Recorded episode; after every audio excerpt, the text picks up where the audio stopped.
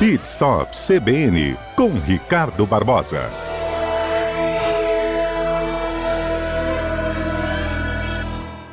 É, gente, essa pandemia não trouxe só impacto na saúde das pessoas, não, na economia também, na produção de insumos. E agora que a gente está falando né, de automobilismo, de motos, veículos, de um modo geral, de carros, Tá faltando peça. Se seu carro quebrar ou se sua moto quebrar, você pode correr um sério risco de ficar meses esperando por uma substituição. Não é isso, Ricardo? Bom dia para você.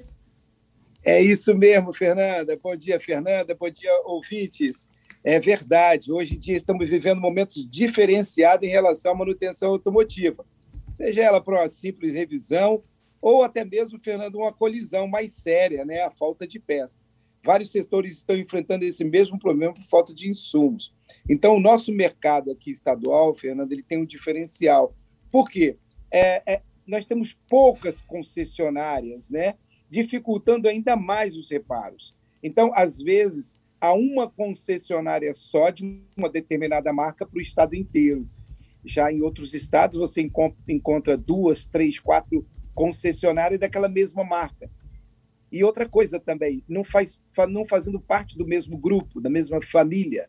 Então, aqui no Estado, nós temos a concentração de concessionárias na mão de determinadas famílias, claro que não tem problema nenhum, mas é, quando você vê que não tem peça naquele local, na outra também não vai ter, porque faz parte do mesmo grupo. Então, isso realmente dificulta um pouco é, a aquisição e o reparo das peças, é, o reparo do serviço na hora de consertar um veículo.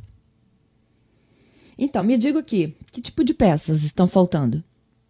Bom, no caso, Fernando, vamos diferenciar aqui, vamos fazer uma distinção aqui. Em caso de revisão mecânica, até para os nossos ouvintes entenderem um pouco melhor, é, peças mecânicas, é, alguma coisa na área de eletrônica, sensores, módulos de injeção, itens como caixa de, de marcha do carro automático, airbags, o próprio cinto de segurança, quando há uma colisão, ele trava. Isso tem dificultado um pouco o reparo, né? Agora, uhum. já no uhum. caso da colisão, a lataria, a caixa de roda, olha só, um dia desse mesmo, um tempo atrás, estava faltando tampa traseira de gol. Uma coisa simples, olha quantos gols foram fabricados, mas saiu de linha. O Agile, por exemplo, para-choque traseiro, para-choque dianteiro, encontrar essas peças do Agile é muito difícil. Então, também tem alguns determinados carros que, em alguns momentos, ele sofre assim uma pane, sumiu peças no mercado. E outra coisa interessante, com a descontinuidade da Ford em alguns modelos, né, é, quem tem esse carro hoje em dia tem um pouco mais de dificuldade para encontrar esses itens de reposição. A demora, Fernanda, ainda é maior. Um dia desse, a Volkswagen mesmo, por falta de papelão, ela estava anunciando que iria fornecer todas as peças embrulhadas em sacolas plásticas, plástico bolha, porque estava tendo dificuldade de enrolar os faróis. Para os ouvintes que não sabem, todo o capu, a lataria, uh, o para-choque, eles vêm enrolados uh, nas caixas plásticas, né? Para que eles não possam amassar. Então, isso tudo estava dificultando muito o mercado de reposição, Fernando.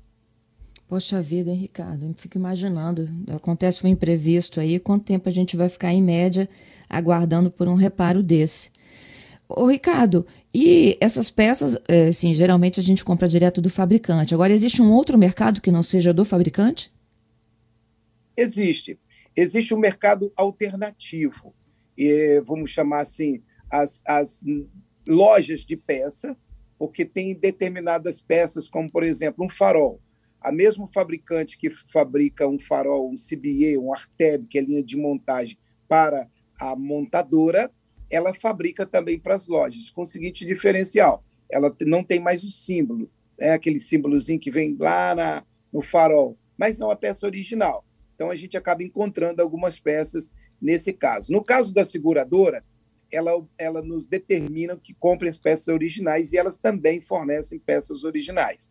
Nesse caso de colisão, acaba demorando um pouco mais, Fernanda. Daí nós estamos falando aí em torno de 10 a 15 dias para a chegada de peça, se o carro é, é normal. Agora, se for um carro, Fernando, que já saiu de linha e aí ele não tem mais esse carro no mercado, ou ele foi pouco vendido no Brasil, nós estamos falando aí de 90 dias para chegar peça, 80 dias para chegar peça. Está faltando muita peça mesmo. Mas o mercado alternativo, nós temos encontrado alguns itens também.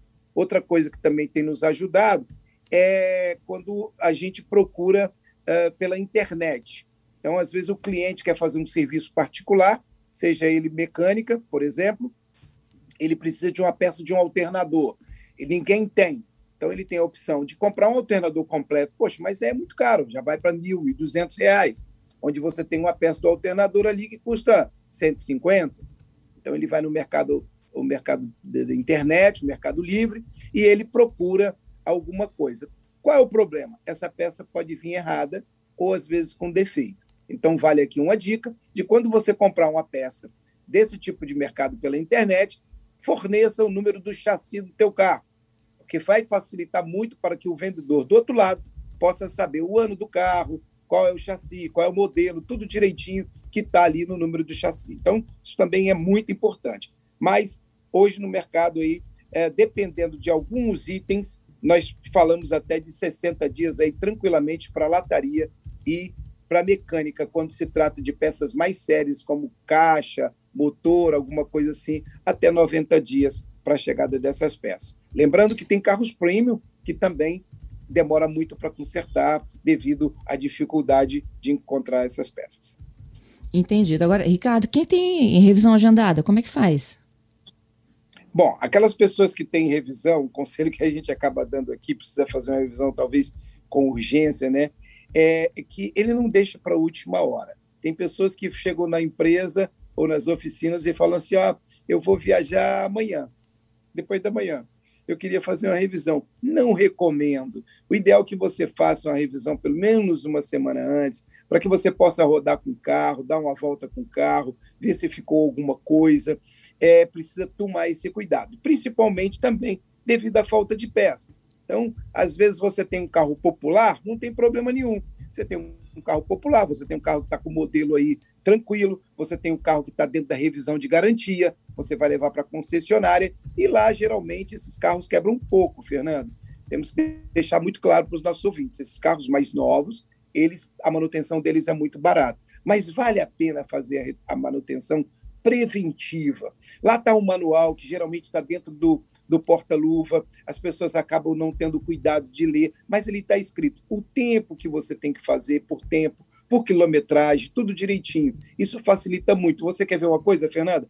Uma, hum. uma pequena é, é, alinhamento de direção de 5 em 5 mil quilômetros com rodízio de pneus vai fazer com que você é, melhore muito a vida útil do, do pneu do teu carro. Então, você, em vez de trocar muitas vezes com 30, 40 mil, você vai trocar com 50 mil quilômetros, porque você aumentou a vida útil através de uma pequena revisão, fazendo o alinhamento, o rodízio e até mesmo calibrando os pneus. E a pessoa acaba esquecendo.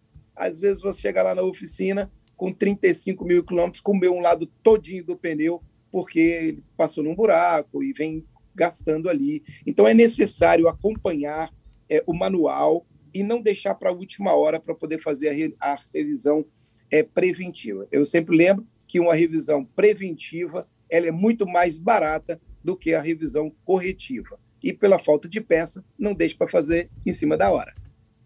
É isso. Obrigada, viu, Ricardo? Até segunda que vem, hein? Ok, minha amiga. Forte abraço a todos, hein? Até semana que vem. Até a semana que vem.